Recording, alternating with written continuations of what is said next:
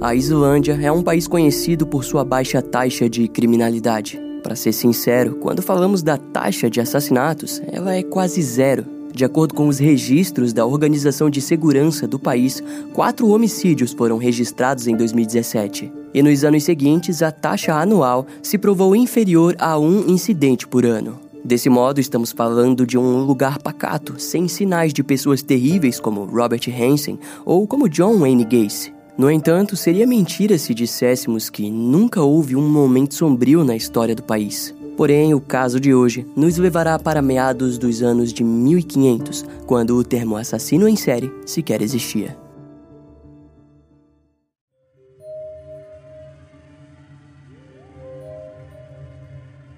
Essa história começa em um lugar distante que nos dias de hoje é visto como uma das maiores belezas da Islândia a península de Snæfellsnes, que fica ao oeste da capital Reykjavik, e é nela que as aventuras do filme Viagem ao Centro da Terra começam.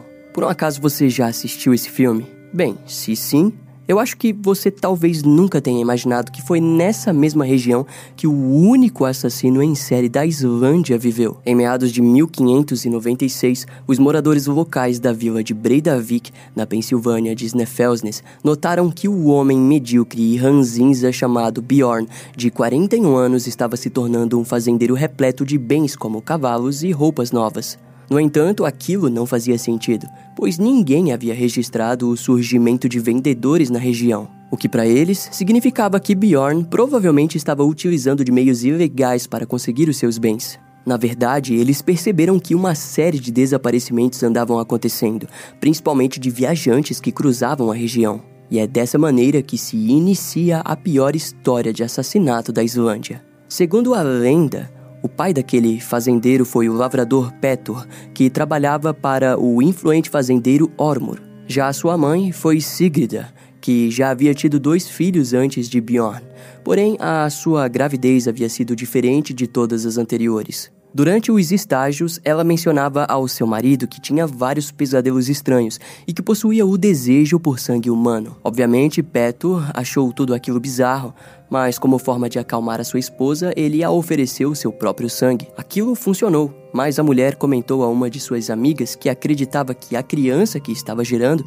era algum tipo de monstro. E após o nascimento de Bjorn em 1555, Sigrida esperou o pior, mas ela na verdade foi abençoada por uma criança forte e saudável. Entretanto, nos seus anos iniciais, seus pais notaram que ele era uma criança diferente e fechado em si mesmo.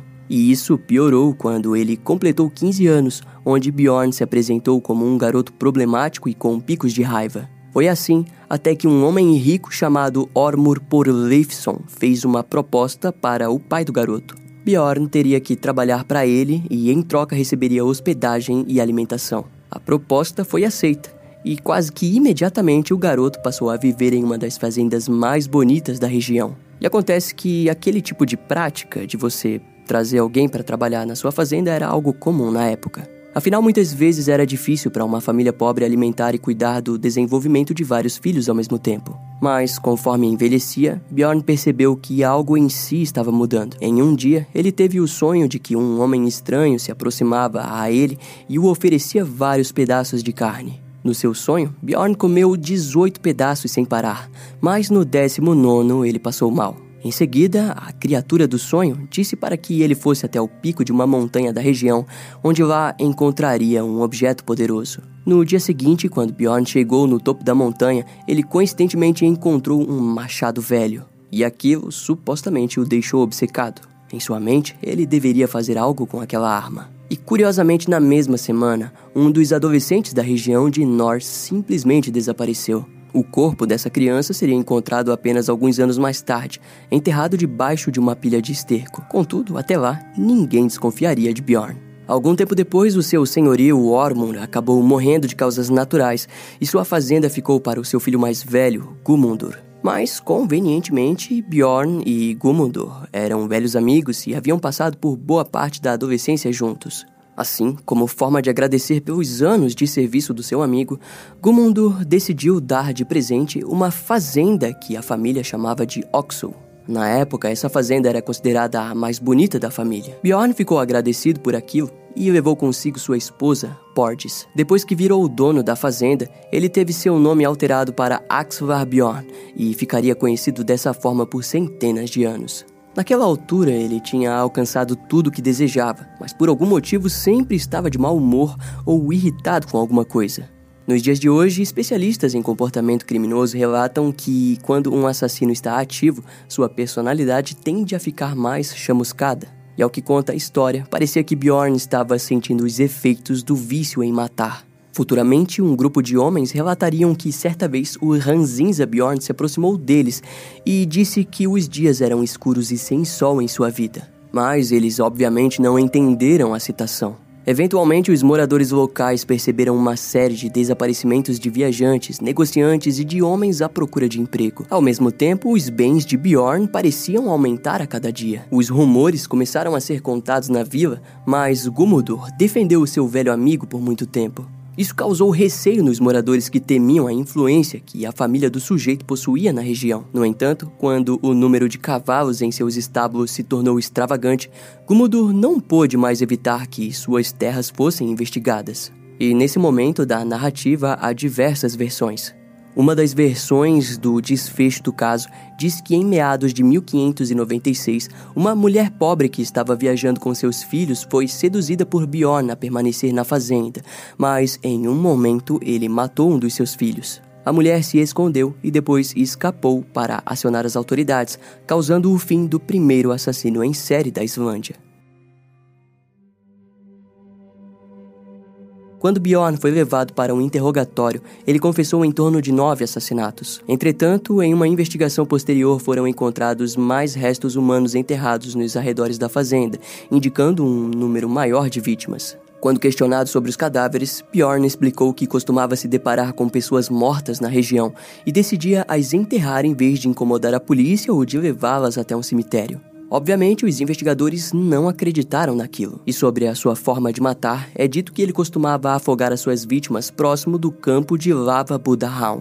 As fontes dizem que alguns restos também foram encontrados em um pequeno lago próximo ao campo. O número de vítimas exato se perdeu na história, mas é normalmente creditado a Bjorn de 9 a 18 vítimas. Em seu julgamento, ele foi considerado culpado e sentenciado à morte. No dia da sua execução, Bjorn teve os seus membros despedaçados por uma marreta e foi desmembrado. A sua cabeça e o restante dos membros foram postos em estacas para ficarem visíveis aos moradores que clamavam por justiça. A sua esposa, Portes, foi posta para assistir todo o processo e ainda foi obrigada a manter a genitália decepada do seu marido em seu colo. Curiosamente, antes de ser sentenciado, Bjorn disse que sua esposa também havia o ajudado nos assassinatos.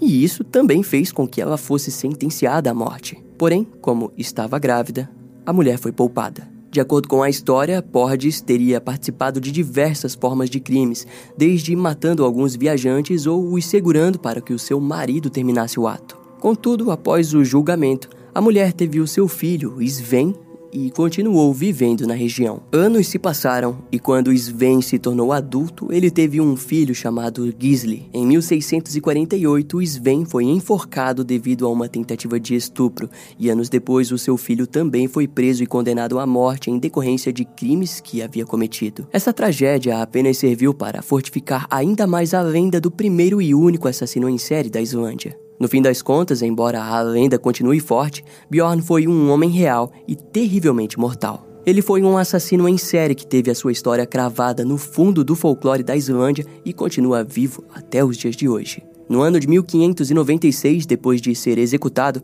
as pessoas tinham tanto medo de que ele retornasse como um fantasma que então decidiram colocar os pedaços do seu corpo em três montes de pedras espalhados por toda a península. Atualmente, apenas o monte de pedras Dreplacoludes continua intacto e preservado pelo país. Os outros dois acabaram sendo destruídos para a construção de estradas. E se não fosse por uma placa, o monte de pedras seria facilmente ignorado por turistas que nunca saberiam que estavam passando próximo de um dos fragmentos do túmulo do único assassino em série da Islândia.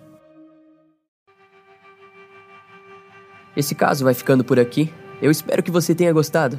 Não esquece de me seguir nas outras redes sociais. Meu Instagram é brian.m, com dois M's, E-M-M-E. E não deixe de conhecer o meu canal no YouTube com os episódios mais recentes que irão demorar um pouco mais para vir aqui pro podcast.